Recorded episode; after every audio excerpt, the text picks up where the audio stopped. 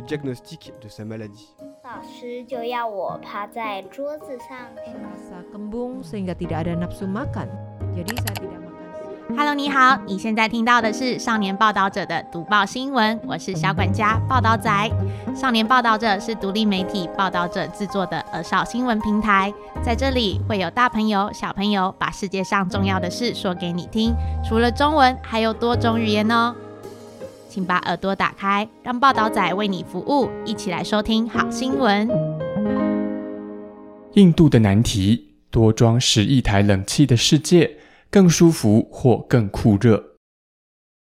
今年七月是人类气象观测史上最酷热的夏天。除了北美洲笼罩严重热浪，亚洲各国也遭遇历史性高温。像是刚才超越中国，成为世界最多人口国家的印度，四月开始就热浪不断，连续数天超过摄氏四十五度的极端气温，不仅数百人被热死，苦不堪言的民众也大举抢购空调家电，希望在一年比一年酷热的夏天里，能吹到舒服又凉快的冷气。印度的十四亿人口当中，只有不到百分之二十家中已安装冷气，这让连年热浪的印度成为全世界最有潜力的空调家电市场。但是，突然增加十亿台冷气的地球，又将发生什么问题？今年世界各地都出现了异常高温的热浪现象，像是在美国的半导体重镇亚利桑那州凤凰城，七月整个月连续三十一天气温都超过摄氏四十三点三度，不仅对居民安全造成致命威胁，也是凤凰城建成以来为期最久的热浪警报。地球另一端的亚洲，异常热浪更从四月一路发威。东南亚越南就观测到摄氏四十四点一度的史上高温，泰国也刷新了摄氏四十五点四度的历史记录。但受亚洲热浪影响最大的国家是南亚的印度。从四月开始，印度全国都被热浪笼罩，许多城市连续数个星期都面临着摄氏四十五度高温，极端的炎热不仅严重影响人们的日常生活，直到七月中旬为止，全国更有近两百人被热死，是今年亚洲热浪中灾情最惨重的国家。新闻充电器。印度的热季怎么形成的？每年三到五月是印度次大陆的热季，这段期间北半球的日照时间增长，温度上升，但印度洋又正逢季风转换，因此南亚的印度与巴基斯坦每年此时都很容易因为升温与干燥而出现热浪。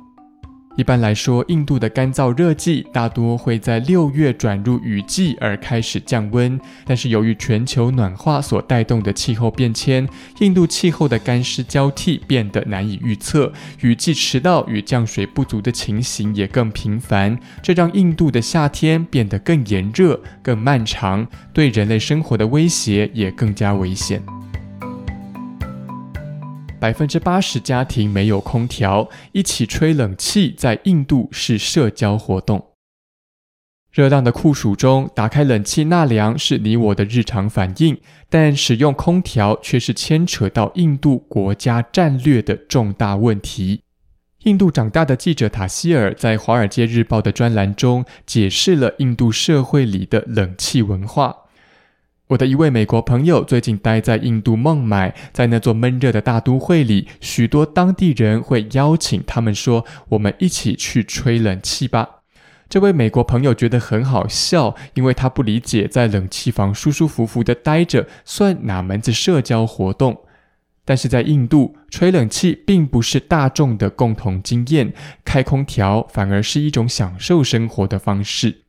事实上，冷气的使用比率一向被视为国家民生经济的指标之一。毕竟，冷气的售价并不便宜，在家电中也是耗电量最大、使用电费最贵的电器用品。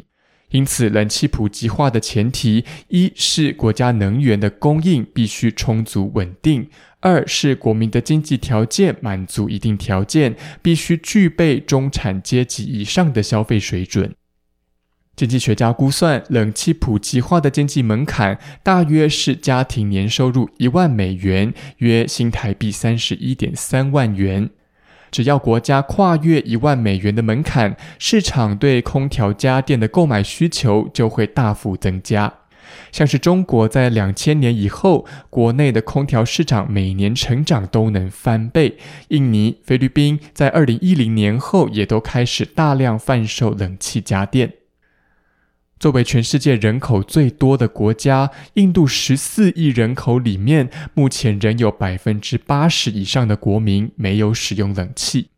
但国际货币基金估算，印度二零二三年的人均实质 GDP 已经超过九千美元，预计不久就将跨越全民购买冷气的一万美金收入门槛。因此，各大家电厂商都极为看好印度的市场前景，预期印度必将成为全世界最庞大的家用空调市场，为世界增加至少十亿台冷气的购买商机。十亿台冷气的效益，改善生活与经济。印度的空调市场潜力无穷，充满巨大商机。面对二零二三年的亚洲热浪，一名国际空调大厂的印度负责人对彭博社表示：“过去五年来，印度的经济加速成长，中产家庭的数量快速增加，印度的冷气销量因此大幅成长十五倍。”印度专家们认为，冷气的快速普及化不仅对于公共卫生、社会福祉有所帮助，对于经济生产力的增长也会带来深远的影响。以印度制造业的工人为例，根据美国芝加哥大学政治经济期刊的研究，在分析大量产业数据后发现，夏季期间，每当气温比同期历史平均高出摄氏一度，印度的工业生产力就会下降百分之三。若在细究热浪期间的产业表现，与开放使用空调的工厂相比，不提供空调的工厂更会出现百分之二到百分之八的生产力衰退。该份研究指出，高温对人体带来的职场影响，包括注意力难以集中、思考与活动衰退、容易疲倦、情绪易怒且容易感到挫折等。其中，越需要动脑的精密产业，热浪期间的生产力降幅就越大。因此，工作环境能否保持舒适气温，对于国家的经济转型与产业升级也是相当重要的背景因素。除此之外，适当开启空调也能促进睡眠品质，加速大脑休息与修复。这对于发育期的学生族群特别重要。对于身体循环较差的高龄与慢性病患者们，也能降低心血管疾病发作的生命威胁。十亿台冷气的忧虑带来能源与环境危机。空调的普及化虽有难以取代的舒适与好处，但是对于地球环境恐怕会带来无法弥补的伤害。现代空调技术所使用的冷媒虽然较过去已有大幅改良，但仍是相当强力的温室气体。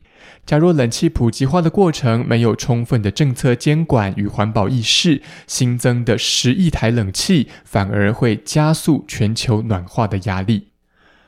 除此之外，冷气仍属于高耗能家电，在夏季会加倍民生用电量，造成国家电力供应的吃紧。以美国为例，在夏季用电高峰期，预计有三分之一全国用电都是空调需求。但是在目前冷气普及率不到百分之二十的印度，夏季供电就已经相当吃紧。因此，全民使用冷气的未来会不会造成能源危机，也成为印度政府极为头痛的国家难题。如果我们不努力提高空调的环保效率，预计到了二零三零年，印度全国的冷气用电需求将会比二零一零年多出三十倍。塔希尔表示，由于印度的热浪大多发生在全国干燥、缺少降雨的热季，这段期间的水力发电本来就比较吃紧，因此为了满足冷气所需的民生用电暴增，印度也只能扩大使用成本较低且能快速建设的火力发电。但这会不会增加印度原本就已经很严重的空气污染呢？或让印度的总体碳排量加倍？这都是全民吹冷气可能带来的危机。在地球被冷气煮熟之前，我们必须想想办法。世界银行的气候政策专家杰哈表示。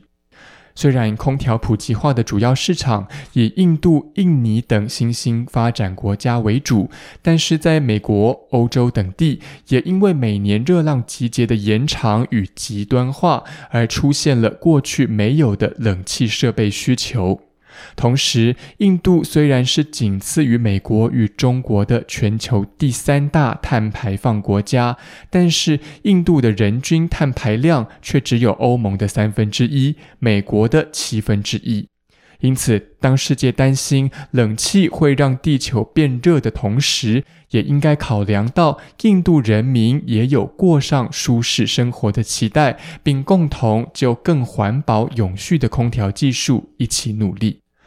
新兴国家变得更加富裕，众人对于吹冷气的愿望也变得更加具体。塔希尔表示，印度所增加的十亿台冷气虽然可能造成地球负担，但也可能因此鼓励永续新科技的进步。期待在下一个酷暑夏天来临之前，每一个汗流浃背的人们都能更加安心、没有负担地共享舒服的冷气。